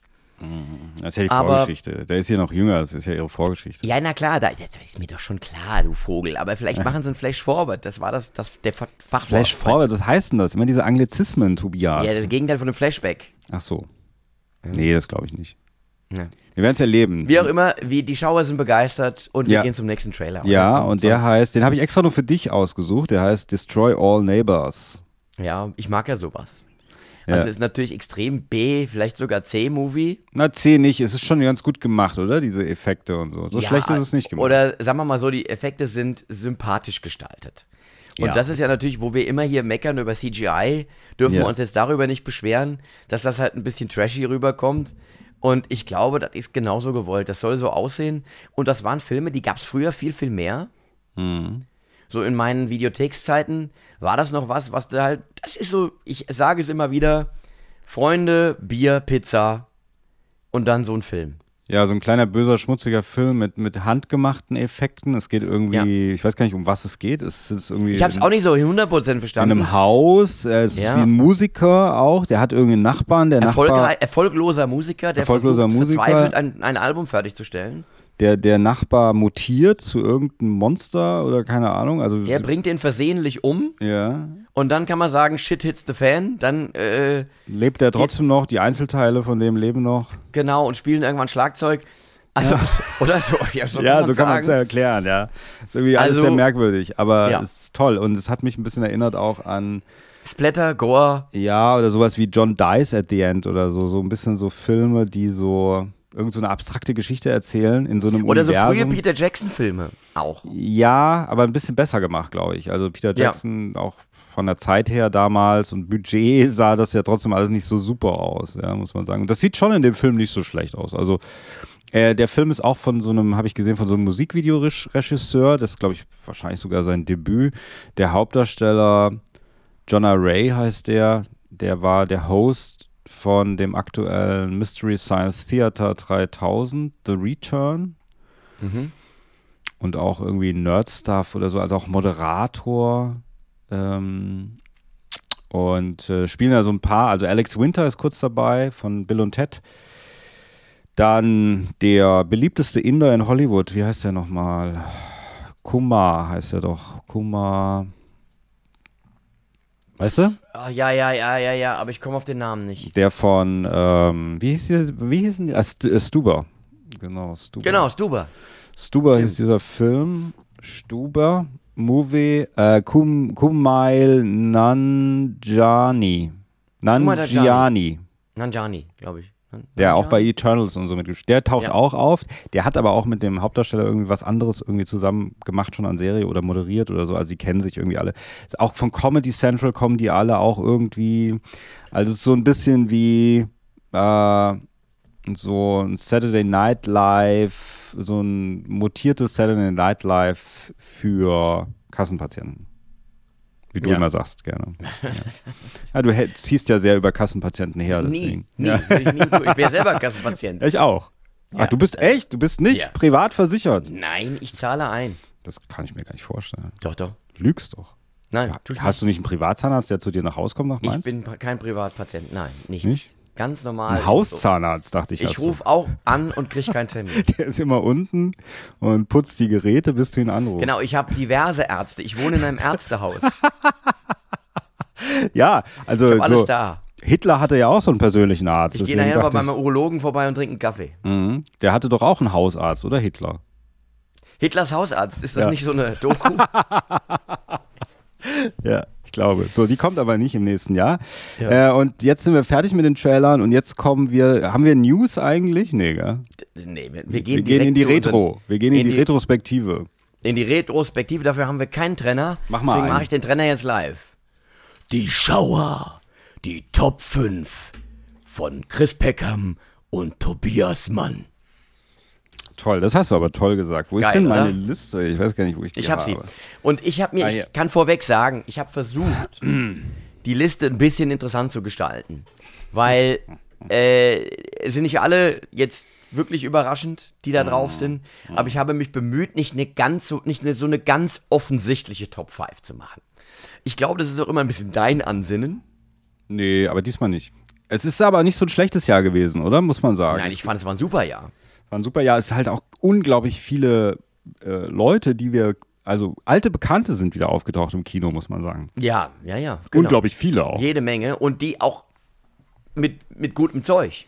Das kann man nicht anders sagen. Ja. Und ich hab, äh, ich hab, ja, komm, ich hab teilweise jetzt aber auch ein paar Sachen reingenommen, die ich möglicherweise in einer ganz objektiven, gibt es das überhaupt eine objektive Top 5? Also wenn ich jetzt wirklich nach der Qualität der Filme gehen würde, wären das jetzt nicht vielleicht, ach, wie drücke ich mich aus? Ich habe es versucht, für Leute ein bisschen interessant zu gestalten, da draußen. Das sind ein paar Filme, die nicht so in der Öffentlichkeit waren, wie sie hätten sein müssen, dass die ein bisschen über unsere erfolgreiche Podcast-Show hier nochmal ein bisschen Öffentlichkeit generieren, weil wir ja heute 13 Millionen Zuhörer haben werden. Ja gut, dann bitte, bitte, fang an. Beginne. Wir machen es, also ich einen und du einen. Ja, so, ja, machen wir es immer, ja, ne? ja, ja. Äh, bei mir ist es, ich kann es gar nicht so sagen, aber bei mir ist es keine Reihenfolge. Nee, bei mir auch nicht. Das Ist nicht so, dass der Letzte jetzt irgendwie, der, ich fange an mit etwas, was du wieder hassen wirst. Äh, Spider-Man Across the Spider-Verse ist für mich Kam der einer, jetzt in diesem Jahr raus? der kam in diesem Jahr raus. Ja. Nee. Und der ist äh, fantastisch. Der zweite Also Teil, gell? Der zweite Teil macht super viel richtig, ist eine, eine, eine ganz, ganz spannende Variation des ersten Teils, kocht nicht nochmal auf, was im ersten Teil war, sondern entwickelt konsequent die Geschichte weiter und lässt einem atemlos am Ende zurück. Und es ist fast ein bisschen brutal, wie sie das Ende von diesem Film gestalten, weil du willst eigentlich direkt den nächsten Teil starten. Und der kommt erstmal lange nicht. Und ich weiß, du wehrst dich da erfolgreich dagegen. Irgendwann kriege ich dich dazu, diese Filme zu schauen. Und ich glaube, dass auch du begeistert wärst. Da bin ich mir sicher. Ja. Aber du willst ja nicht. Du, willst, du wehrst dich ja mit Händen und Füßen. Ich habe äh, so ein Bauch, bei manchen Filmen habe ich so wie so ein Bauchgefühl oder ein schlechtes Bauchgefühl. Und das ist bei dem Film auch so. Ich hatte auch schon mal irgendwann, als ich frei hatte, habe ich so gedacht, ach, den gucke ich jetzt mal. Oder ich gucke mal den ersten Teil. Und irgendwie hatte aber mein Inneres so gesagt, nee, mach das nicht, mach das nicht, mach das nicht. Und ähm, ich glaube auch, dass es nicht mein Film ist. Ich glaube, es ist dein Film. Nee, Und- es ist dein Film. Guck den. es Bin ich, also ich würde, Film. lass uns das bei der Filmelei mal Ja, äh, machen eine ansetzen. Wette. Wetten bei einem, das. Bei einem, bei einem äh, ersten Mal oder sowas. Du hast ihn ja noch nie gesehen. Ja. Und dann guckst du mal bei einem ersten Mal, guckst du mal den ersten Spider-Man. Na, nein. Na gut, mal sehen. Mal sehen. Das machen wir auf jeden Fall. Da können wir uns da 2027. darauf hinweisen, hier Ja. die, die 13 Millionen, die jetzt zuhören. Ja. Es gibt eine ganz, ganz spannende äh, Filmelei. Reihe auf YouTube. schon, Tobias, das erste Mal, nein, alle. nein, nein, du musst davon ausgehen, das dass heute die ein, 13 Millionen hatten wir nicht. Ganz, ganz viele hören heute das erste Mal Hm. von den Schauern beziehungsweise von der Filmelei. Guckt euch das an. Das erste Mal. Tolle Reihe. Okay. Filme zum ersten Da schauen, ja genau, und immer also Gaststars, Stargäste schauen Filme zum ersten Mal mit uns zusammen. Ja, also alles, was es gibt an Rang und Namen, Arnold Schwarzenegger, Sylvester Stallone, Martin Scorsese, Steven Spielberg sind alle da und gucken mit uns zum ersten Mal Filme. Ja. So sieht's aus. Genau. Was ist einer, jetzt kommt, dann sag du. Äh, ich nehme Der Pakt, äh, The Covenant von Guy Ritchie. Ähm, ich bin eher kommerzieller, wobei du bist ja auch kommerziell mit deinem Spider-Man. Naja, wobei, das ist ja auch äh, nicht jetzt so komplett Mainstream, der Pakt. Nee, also es ist ein, Der war es auch ein bisschen unterrepräsentiert. ist ein Ama Amazon-Film, muss man sagen. Ähm, Hat aber, glaube ich, eine Kinoauswertung gehabt. Das kann sein. Er ist mit Jake Gyllenhaal und Dar Salim. Der ist ganz cool in diesem Film, muss man sagen. Das ist Ach, ein sind- dänischer. Schauspieler. Ähm, und äh, es ist ja so, es spielt in, ähm, wo spielt es denn eigentlich? In Afghanistan, glaube ich, spielt es. Ähm, und ja, es spielt in Afghanistan, soweit ich weiß. Und ähm, es, ist ein, es ist ein Militärfilm, also es ist Jake Gyllenhaal ist ein Soldat und so weiter und äh, die geraten unter Beschuss und Dar Salim ist wieder Übersetzer und die trauen sich nicht, äh, die gegenseitig, vertrauen sich nicht gegenseitig und dann geraten sie unter Beschuss und Jake Gyllenhaal wird schwer verletzt und dieser Übersetzer rettet ihm im Grunde das Leben, schleppt ihn da durch die halbe Wüste, immer auf der Flucht vor den Taliban. Äh, und dann irgendwann dreht sich das herum, dann kommt nämlich Jake Gyllenhaal nach Amerika, wird tatsächlich gerettet und der andere, der Übersetzer, der ihn gerettet hat, gerät in Gefahr und jetzt dreht sich die Situation um und Jake Gyllenhaal kehrt zurück nach Afghanistan und versucht, ihn da rauszuholen. Und der ist super gemacht, der ist ein sehr, sehr spannender Film, der mich total gepackt hat. Auch schon als ich den Trailer gesehen habe, hatte ich ein positives Bauchgefühl und habe gedacht, den muss ich auf jeden Fall gucken und ich wurde nicht enttäuscht, mein Bauchgefühl hat mich Der nicht verraten. super. Du kennst ihn auch, gell? Ja, na klar, ich habe den gesehen. Ja. Und der ist, wie du sagst, extrem spannend, super gemacht, toll gespielt. Oldschool auch ein bisschen, muss man sagen. Ja, ist ein sehr im besten Sinne altmodischer Film, Ja. ohne langsam oder langweilig zu sein. Ja. Also auch die jungen Menschen, die uns zuhören, Ja. sind ja unsere Hauptzielgruppe sind ja Menschen zwischen 12 und 18. ja. Also auch wer sonst auf TikTok unterwegs ist, wird mit diesem Film zurechtkommen. Bin ich mir sicher. Genau. Also er ist auch äh, ähm, sozusagen relativ humorbefreit. Es wird einfach eine stringente Geschichte erzählt. Was für Guy Ritchie auch ein bisschen ungewöhnlich ist, weil er ja sonst Mhm. Immer sehr, sehr augenzwinkernd unterwegs ist. Ähm, ah, und Guy Ritchie, wie stehst du zu Guy Ritchie? Ach, also ich muss sagen, eigentlich positiv, bis auf Swept Away mit Madonna, glaube ich, den er mal gedreht hat, als er mit der verheiratet war. Ja. Irgendwie hat er das mal gemacht. Ihr zuliebe, was ich verstehe. Die Frauen bringen einen manchmal um den Verstand. Was soll man machen, ja? Und ähm, aber jetzt zum Beispiel den ich, den einen der letzten, den ich wirklich richtig gut von ihm fand, war halt äh, The Gentleman. Ja. Gentleman war super. Und wen ich, was ich auch gut fand, war Cash Truck. ja, den fand ich auch nicht so schlecht. The Wrath of Man, auch Ja, der ja. komplett humorfrei, Ja, aber Jason ganz Statham. geradliniger äh, Rache-Action-Film. Ja, auch gut. Und sowas ist ja auch immer wieder schön, weil man einfach so eine gewisse Geradlinigkeit in dem Film hat, wo du jetzt nicht sonderlich überrascht bist, aber das einfach dieses, dieses alte, funktionierende Rezept einfach gut durchgeführt wird. Mhm. Ja, Ja? Und da ist The Covenant keine Ausnahme. nee. Ähm, Also es ist halt, er macht ja eigentlich Gangsterfilme normalerweise, bis Ja. auf Swept Away halt mit Madonna. Aber ansonsten jetzt, das ist ja so ein, eben so ein Militär-Action-Film, das ist eigentlich ungewöhnlich für ihn, ja. ja, das stimmt. Wobei er hat ja, auch hier King Arthur, den habe ich aber nie gesehen. Mit auch mit äh, Ja, Charlie gut, er hat Aladdin hat er noch gemacht. Er Ach hat ja, äh, ja, die Sherlock hat er auch Holmes Filme gemacht, die zwei stimmt. äh, mit hier Robert Downey und, und Guy. Nee, wie heißt er? Der, äh, der und Guy Ritchie. wie heißt nicht Guy Robert Ritchie, äh, äh, ähm, Judd, äh, Judd äh, Law. Jude Jude Law, Law. Jude Law, Jude Law, Jude Law. Genau. Jude Law. Auch beide eben beim ersten Mal dabei, mit denen haben wir, glaube ich, besprochen. Was, Ja. haben wir, was haben wir? Robert Downey Jr. wollte, glaube ich, Äh, der wollte. einen Fassbinder-Film, glaube ich, wollte Ähm, ja, der. ja, Rainer Werner Fassbinder und, und, und wir haben Otto, der, der Katastrophenfilm. Ach ja, das hatte Jude geschaut. Law, wollte das. Genau, ja, Jude Law genau, wollte ja. unbedingt. Ja. Den hat er noch nicht gesehen. Alle anderen Nee. Otto-Filme hat Der er spricht gesehen. ja sehr gut Deutsch auch, weiß Ja. man ja gar nicht. Ja, Ja, so. ja, ja. Gut, äh, soll ich den nächsten raushauen? Äh, ja, bitte. Äh, als nächsten Film äh, möchte ich einbringen, ich als alter Horrorfan, äh, Talk to Me. Ja, hatte ich auch überlegt. Talk Weil to Me, ganz, ganz toller äh, Horrorfilm. Entstanden im Jahr 2022, sehe ich gerade, aber rausgekommen 2023. Also würde ich mal sagen, ist er qualifiziert für unsere Liste. Ja. Und ist sehr, sehr gruselig, sehr blutig. Ähm, sch- schickt sich so ein, also stellt sich so ein bisschen dar wie so ein Teenie-Horror. Mhm. Also ist so ein bisschen in der Tradition von Smile auch Mhm. und Megan angesiedelt, aber ist völlig anders, weil er dieses, äh, diese, diese ähm, okkulten Elemente auch mit reinbringt. Es geht um ein Ritual, das junge Menschen durchführen mit so einer komischen Hand, die rumgereicht wird im Freundeskreis und mit der man Kontakt aufnehmen kann zu Toten. Man aber nur eine gewisse Zeit mit ihnen in Kontakt bleiben darf. Wenn man diese Zeit überschreitet, schwappt etwas aus dieser Welt rüber Ja. und das ist nicht gut. Das ist so ein bisschen das, das ähm, worum es geht. Der Film geht knackige 95 Minuten. Das finde ich auch immer wieder ganz toll in den Zeiten, wo heute ja anscheinend nichts mehr unter zweieinhalb, drei Stunden zu machen ist. Finde ich das sehr erfrischend. Und es fehlt mir nichts. Also der Film ist einfach, der ballert durch. Und wer Horrorfilme mag, wer sich gruseln möchte, unbedingt Talk to Me gucken. Auch der nicht so wirklich, äh, er hat nicht so den Ruf, den er haben müsste. Smile wurde ja komplett gehypt. Mhm. Auch, wie ich finde, nicht zu Unrecht. War auch ein guter Horrorfilm. Ja, den habe ich noch nicht gesehen. Ja. aber Talk to Me ist besser. Hat auch Ja, ein besseres aber- Ende. Ja, gibt aber auch ein Sequel, glaube ich. Wird auch ein Sequel für Talk to Me, glaube ich, gedreht. Ähm, also wird Mal gucken. Ja, doch, habe ich gelesen, dass das. Nein, ich nein, meine, mal gucken, wie das wird. Ach so. Ob sie da nochmal dran anknüpfen können. Das ist ja bei Horrorfilmen leider so, dass dann Sequels oftmals dann einfach nur das nochmal aufwärmen, was schon gewesen ist. Ja.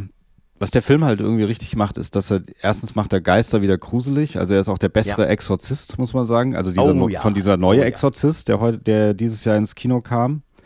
Exorzist, the, nee, nicht The Beginning heißt er gar nicht. Wie heißt er denn? Believer. Believer.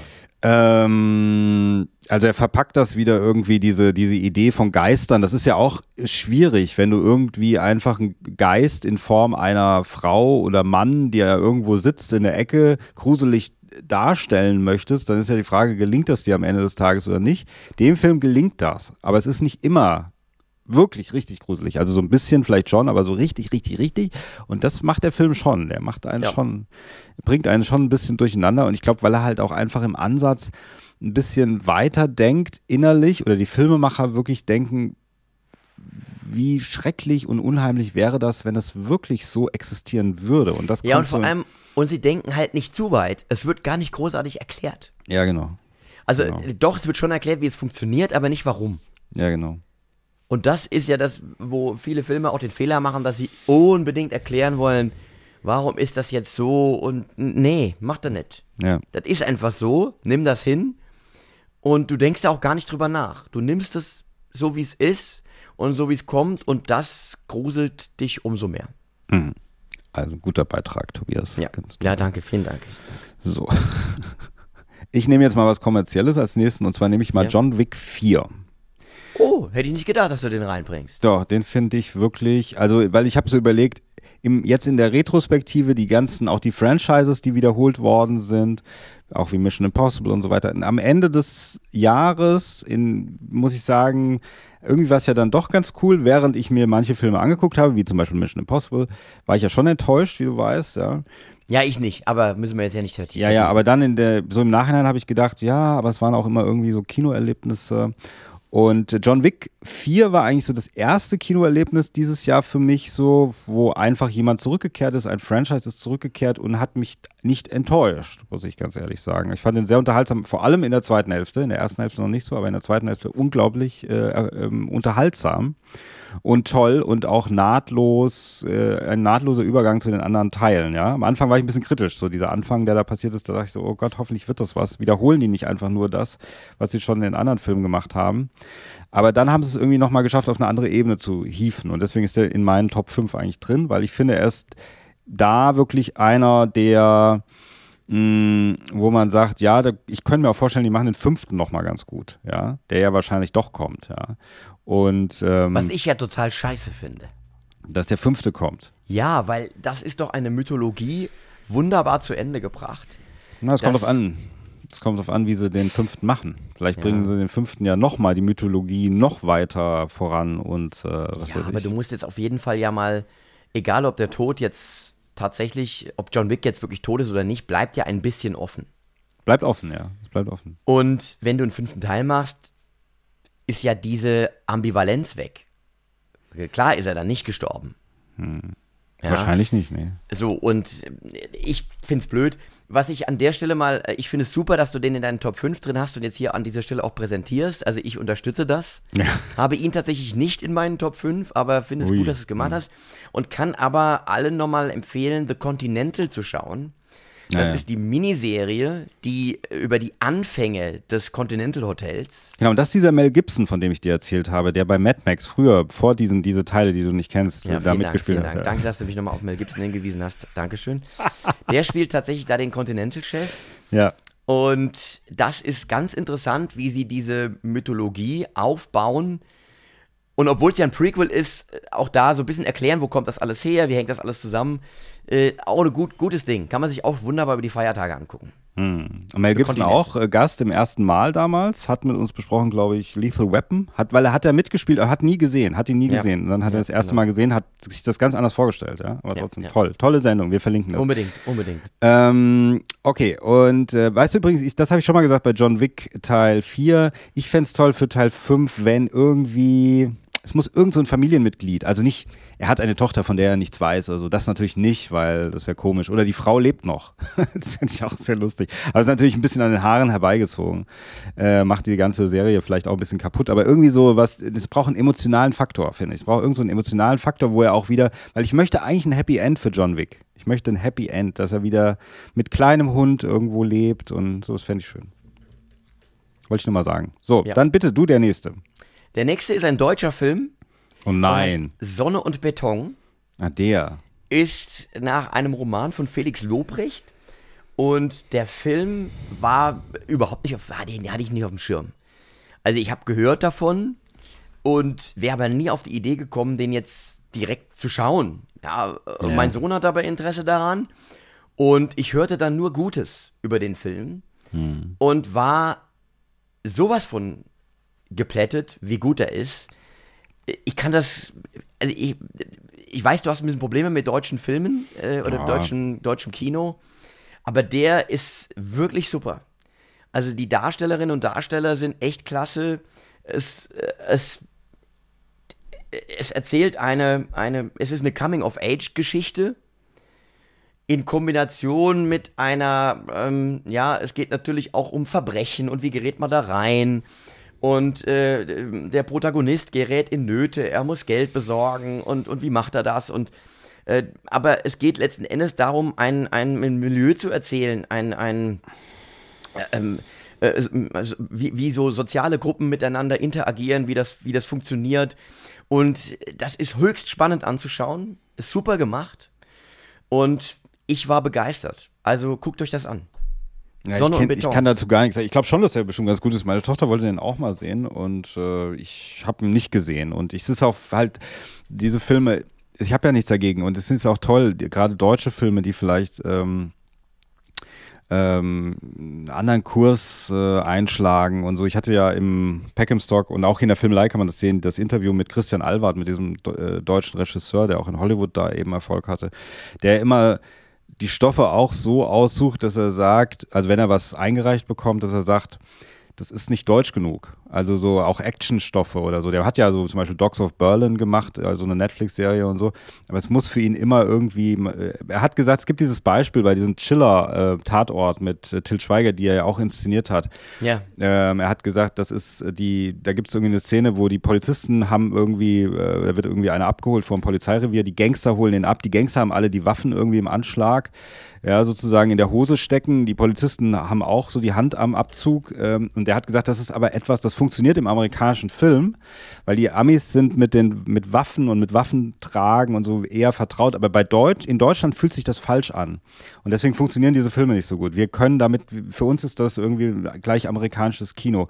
Und das ist so ein bisschen dieses Ding eben beim deutschen Film. Äh, der muss immer irgendwas auch mit unserer Identität zu tun haben, wie wir zum Beispiel auch mit Waffen umgehen, dass es sehr lange braucht, bis wir vielleicht irgendwie an eine Waffe kommen und so weiter und so fort.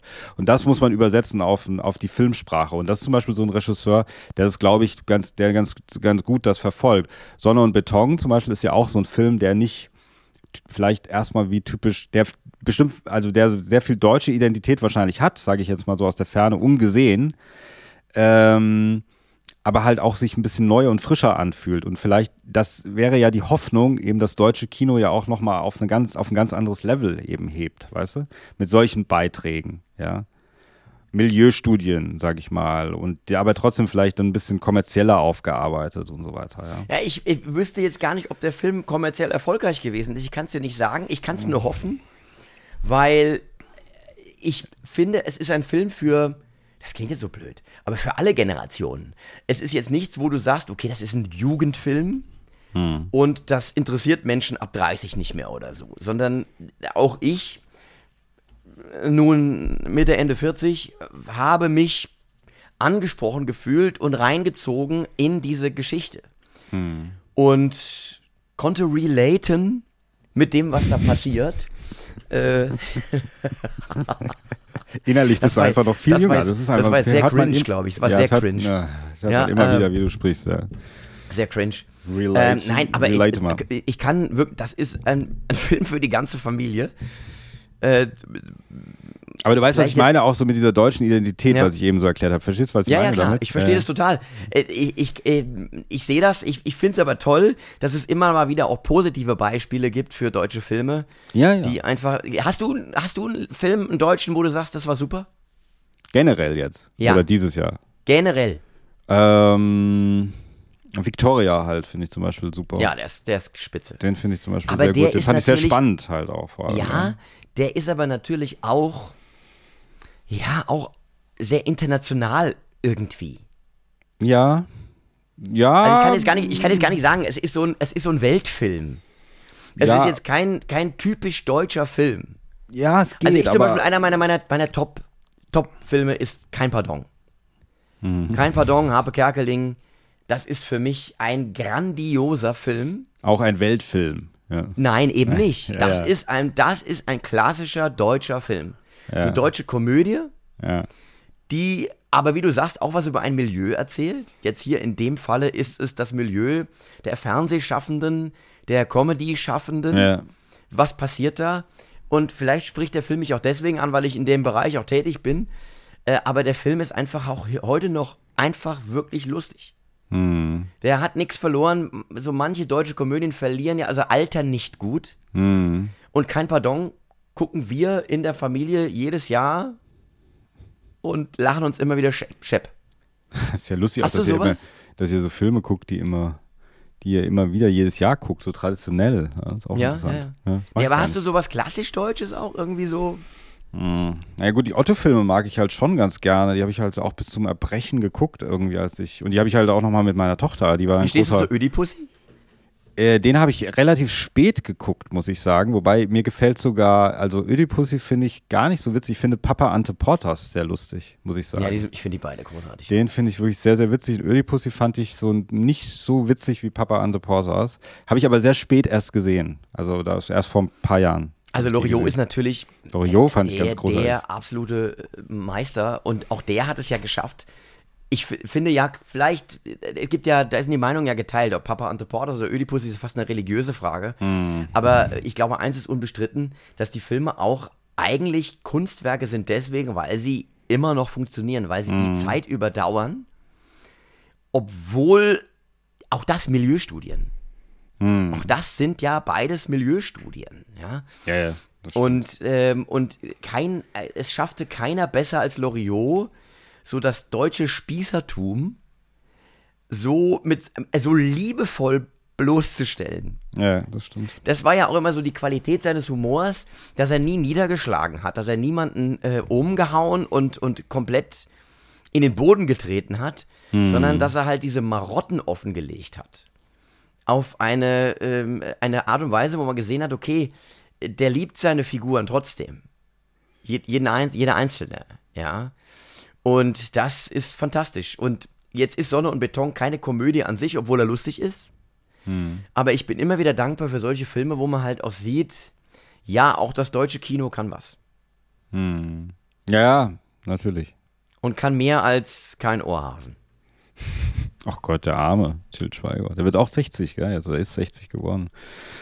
Ja, Grüße. Grüße an dieser Ja. Stelle. Ja. Ähm, so, dann nehm, bin ich wieder dran und ich nehme mal, den ich die ganze Zeit hier in, dieser, in, diesem, in diesem Podcast irgendwie immer verkaufe und der Tobias das konsequent ignoriert. Mal sehen, wie es jetzt wieder ist. Und zwar nehme ich God is a Bullet.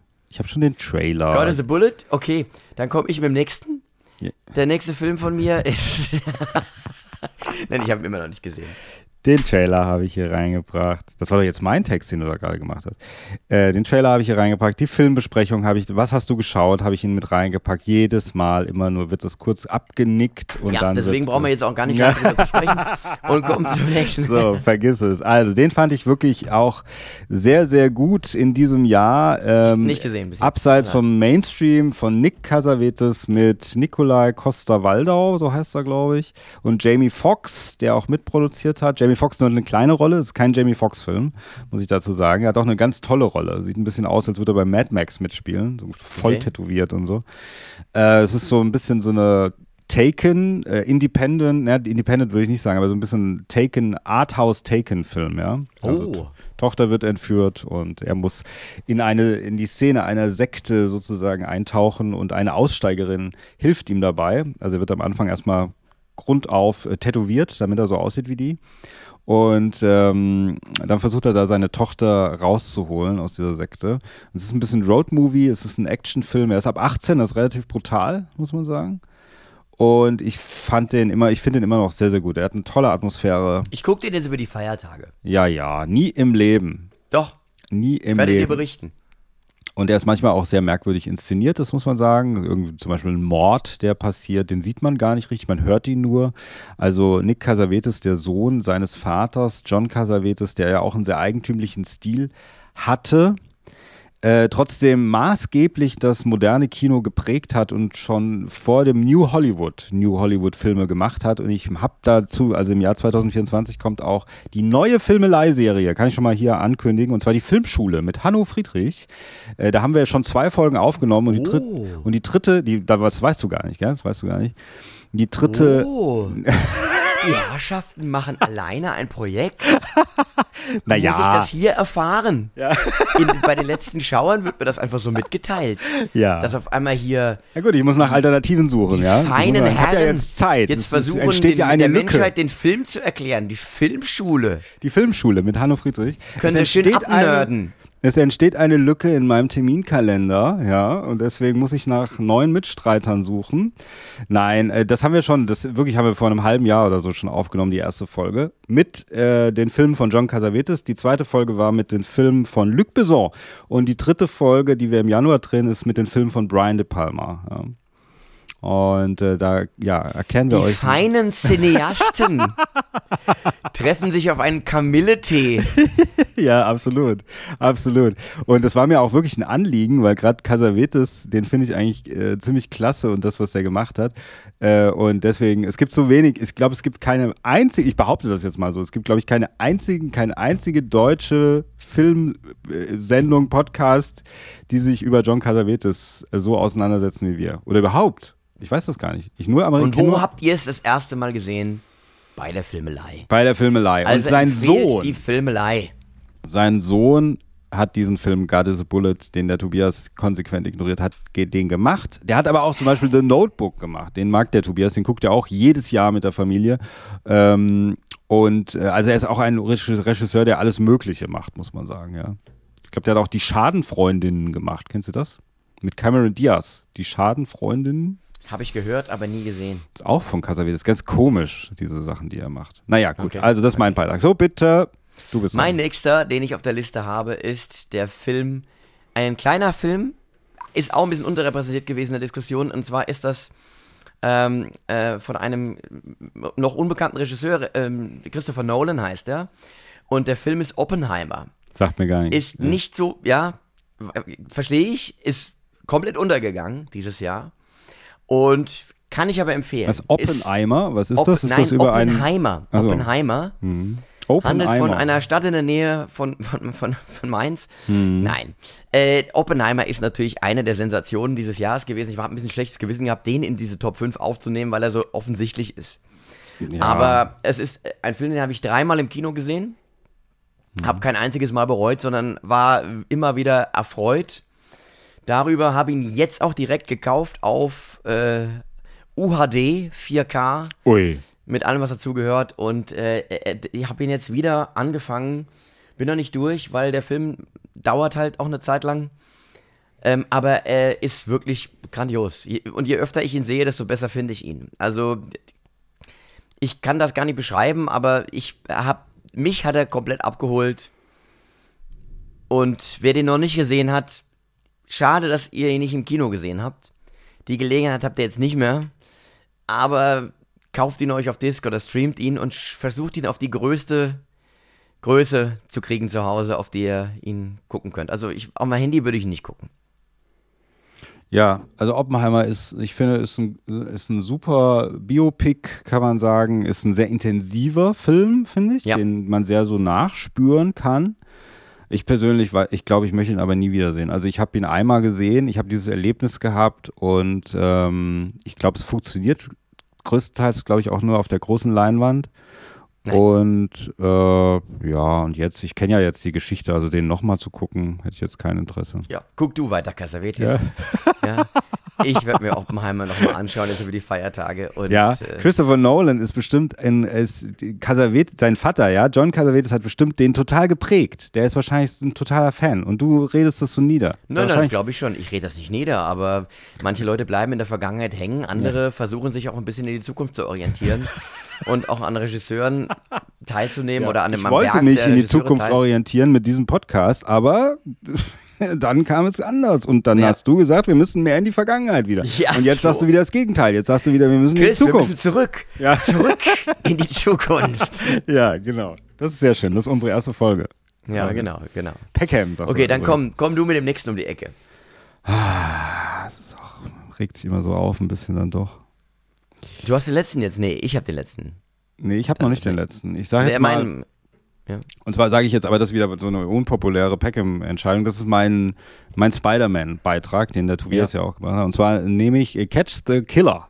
Catch the Killer, ein Film auf Fernseh-TV-Niveau, würde der Tobias sagen.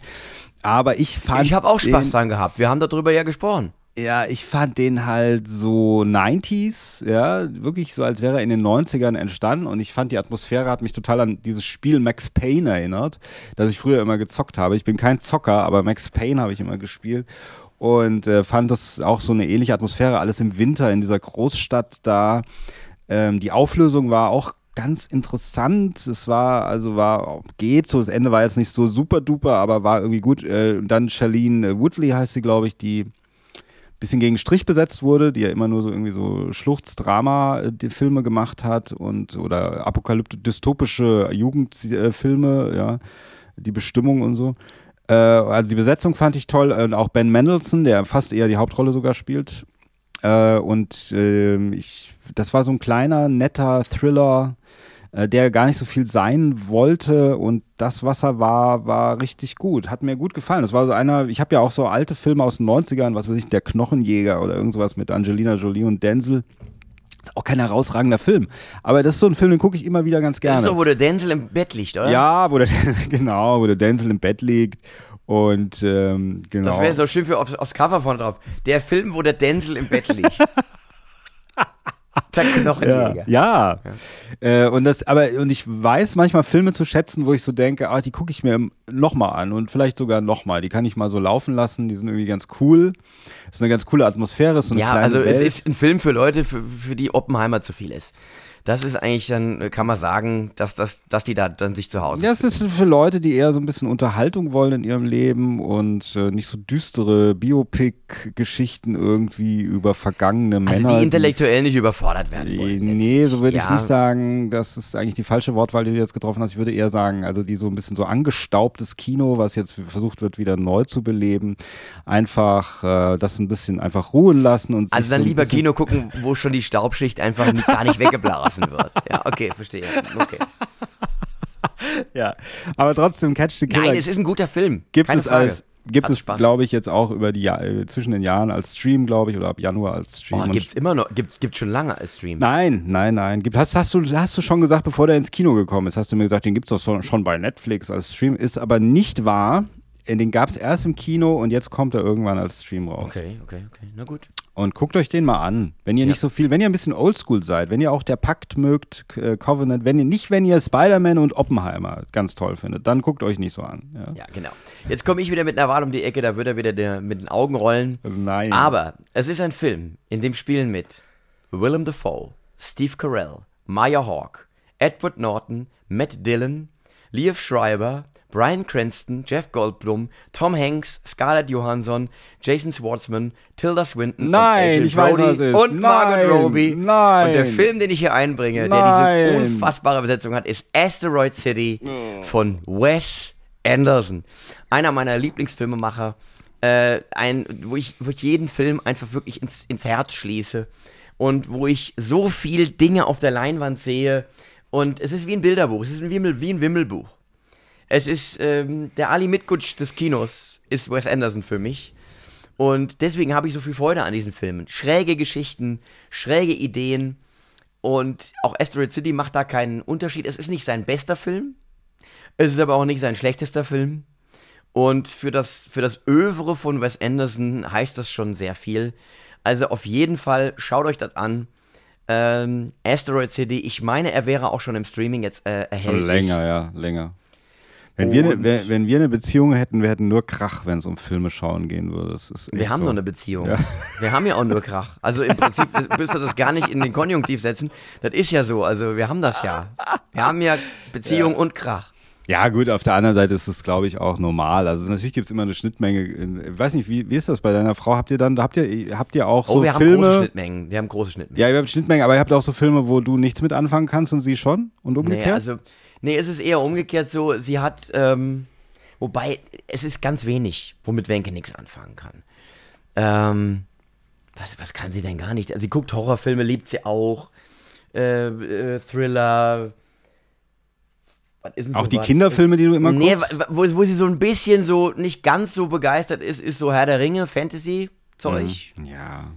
Ja, ja, äh, okay. Ja, aber jo. ansonsten bei Marvel ist er auch mit an Bord gewesen und, und ähm, da, ähm, da haben wir uns auch gefunden. Also wir haben uns auf vielen Ebenen gefunden, aber auch was den Filmgeschmack angeht, äh, funktioniert das sehr gut. Und diese Kinderfilme, die du guckst, Spider-Man und so, das guckt sie auch? Oder? Guckt sie auch mit, auch begeistert. Tatsächlich. Ja. Okay. Ja, ah, dir ja, zuliebe ja. halt auch.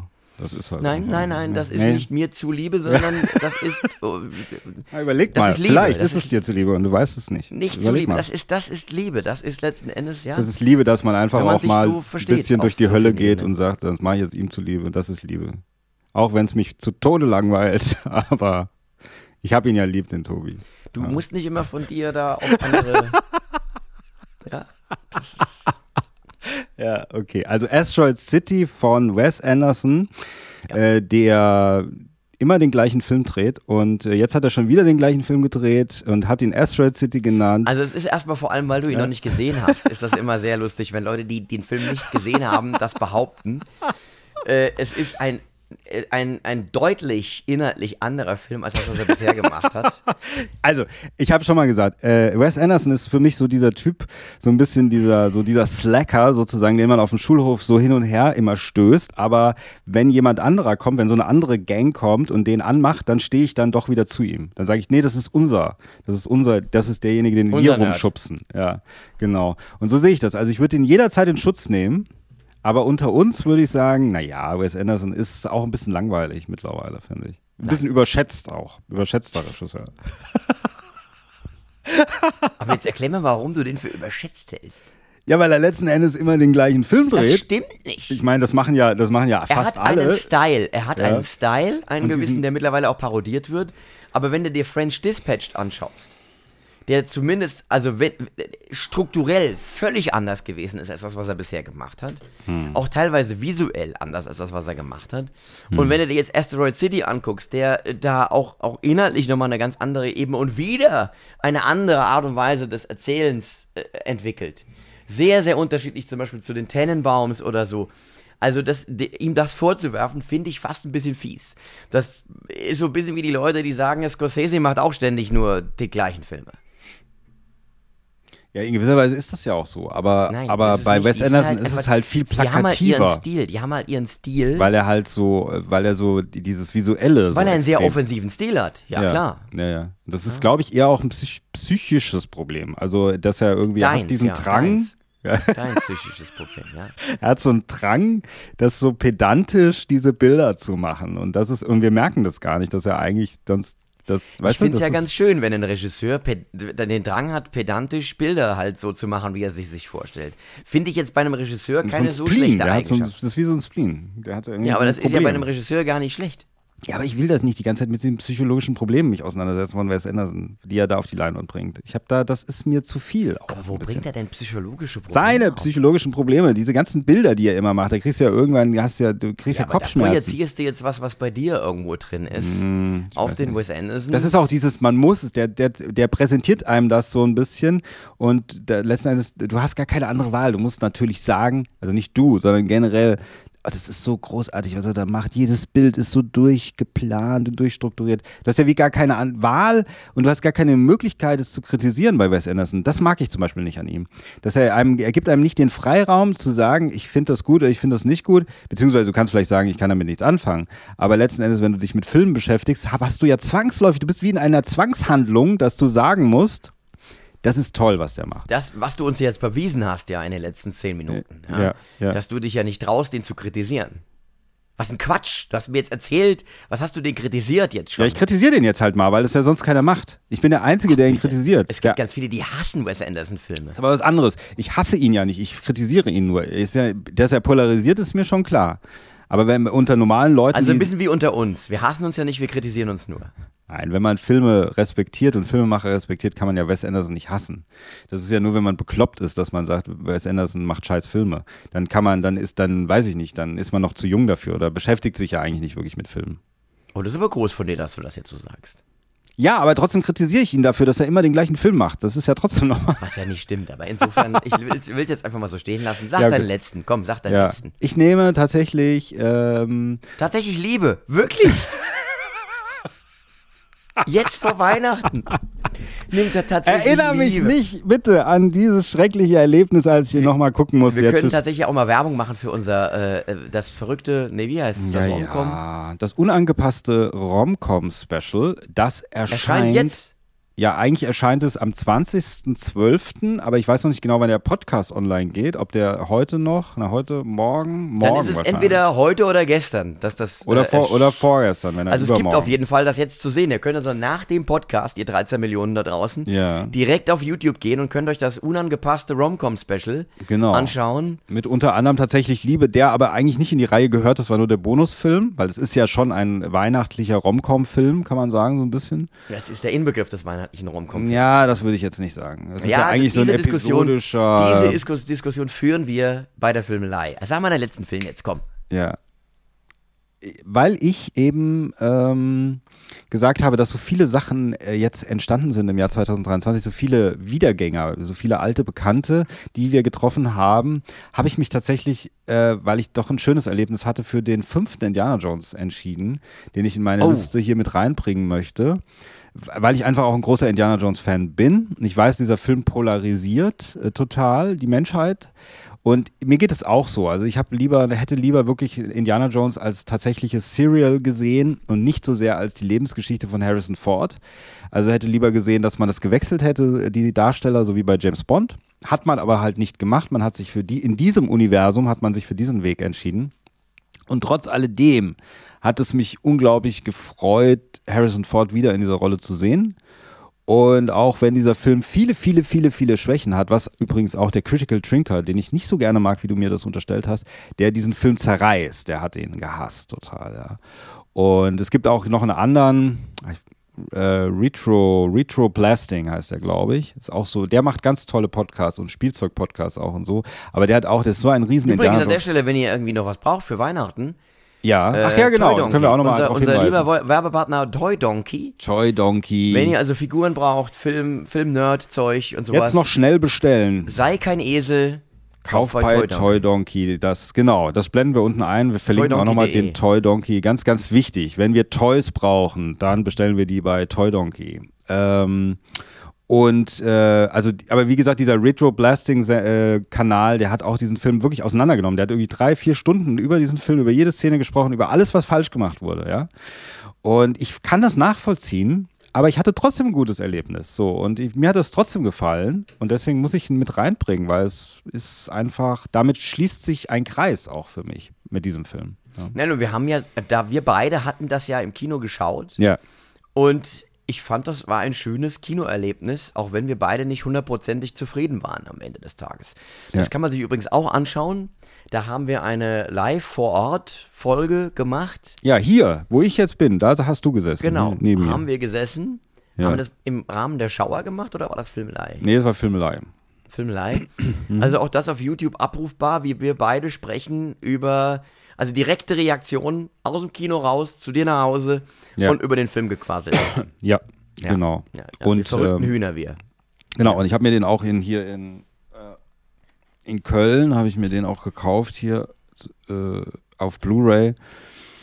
Weil irgendwie muss es dann doch sein. Also man kann auch irgendwie, mal ganz egal, äh, man kann, das ist, ist nicht der fünfte Stirb langsam Film. Den habe ich zum Beispiel nicht im Ki äh, als äh, Blu-ray aus Überzeugung, weil das, der ist einfach schrecklich. Aber Ja. der fünfte Indiana Jones ist ja schon eigentlich ganz gut, muss man Ja. sagen. Er ist nicht Ja. so schlecht. Nein, so Und ähm, also insgesamt als Film. Aber für ist, bei mir kommt dieses ganze Retro-Gefühl halt noch mit rein. Hm, Und äh, deswegen. Und dann ist es auch ein bisschen dieser. Also auf der einen Seite dieser Abschluss, es ist aber auch dieser Transport irgendwie in diese neue Zeit. Und irgendwie hat dieser Film ja auch nicht funktioniert, muss man sagen. Es war trotzdem ein Film, der so konsequent für uns alten Leute gemacht worden ist und dann irgendwie trotzdem nicht. Dass er irgendwie, ah, ich weiß nicht, so ein bisschen, es tut mir auch ein bisschen leid für diesen Film, muss ich ganz ehrlich sagen. Ja? Ich meine, das Disney muss einem nicht leid tun, aber trotzdem, irgendwie hat man es versemmelt, aber irgendwie hat man trotzdem noch mal was irgendwie trotzdem auf die Leinwand gebracht. Es ist so ein komische, ganz komisches Gefühl habe ich bei diesem Film. Trotzdem gehört er für mich da absolut in diese Top 5 rein, weil man jahrelang auch noch mal auf einen Teil gewartet und gehofft hat. Ja. Da haben wir doch jetzt wirklich wunderbare zehn Filme ausgesucht. Ja. Und da hat man doch was zu tun über die Feiertage, wenn man die noch nicht gesehen hat. Ja. Und ja, wir drehen jetzt auch am Rad des Ja. Schicksals Ja. und kommen zu den letzten Worten, die wir Ach im Gott. Rahmen des Schauer Nein, wie schlimm. zu den Zuhörerinnen und Zuhörern sprechen. Das ist wie Ja. die Hinrichtung. Ich habe das Gefühl, wir gehen zum Schafott. Ja. ja. Also, das war's mit den Schauern. Das war's. Man könnte sagen, es ist eine Miniserie gewesen, ja? Dafür war es zu viel. Es 20 war Folgen. schon eine ausgewachsene Staffel. 20 Folgen. Es war eine Staffel, die eingestellt worden ist nach der ersten Staffel. Stimmt, aber das gibt's manchmal. Das ist so. Das ist ja nichts Außergewöhnliches. Nein. Nein, nein. Guck dir's an bei Netflix. Ja. Ganz viele Sachen starten, so vor- Serien und also wir waren eine Serie, die nach der ersten Staffel eingestellt wird. Ja, kann man sagen. Und es ist ja trotzdem immer noch abrufbar. Man kann es immer überall noch Wir sehen sind ja nicht weg, genau. und hören. Wir sind ja nicht weg und wir sind sowieso nicht weg, weil so wie Thomas Gottschalk gibt's uns ja noch woanders. ja, die Filmelei findet ja statt. Die Filmelei, äh, die Auf YouTube. das Hauptprojekt natürlich immer noch ist, ja, das muss man ja sagen. Das ist ja hier nur so ein Arm gewesen davon. Und da gibt es uns immer noch regelmäßig mit neuen Projekten und neuen Besprechungen und ich würde mal sagen, mindestens einmal im Monat kann man was Neues sehen. Manchmal auch zweimal im Monat. Äh, und da, ja, kommt da hin. Und wie gesagt, die Schauer hat der Tobias ja schon gesagt, vielleicht äh, wird dieser Stream weitergehen mit alten Folgen aus der Filmelei, Best of als Audioversion möglicherweise oder was ganz anderes, ja. Ich habe ja auch schon nach einem Nachfolger für dich gesucht, ja. Und keinen gefunden. Man kann dich einfach nicht ersetzen, Tobias. Das ist, man ist so mitgehangen, mitgefangen, stuck in the middle with you, ja. Ja, ja, ja. Ist auch irgendwie ein bisschen schön, dass wir so miteinander verwoben sind, wir zwei. Dass wir einfach nicht voneinander loskommen. Ja. Nee. Also der Herr Peckham und der Herr Mann, Ja, also die Videothek Peckmann sozusagen, ja, die verabschiedet sich jetzt, genau. wünscht frohe Weihnachten, Ja, guten Rutsch, ja. Ein gesegnetes neues Jahr. genau. Mit vielen tollen Filmen, auf die wir uns Und- natürlich freuen. Wir sehen uns auf YouTube. Genau. Wir sehen uns in der Filmelei. Macht's gut da draußen. Vielen Dank für eure Treue in den Dankeschön. 20 Jahren, äh, 20 Folgen. Bis zum nächsten Mal. Es sei denn, wir hatten 1300 oder 13 Millionen. Dann sehen wir uns wieder in zwei Wochen mit. Äh, Mal schauen, was dabei rauskommt. Ja. stimmt. Dann bis in zwei Wochen.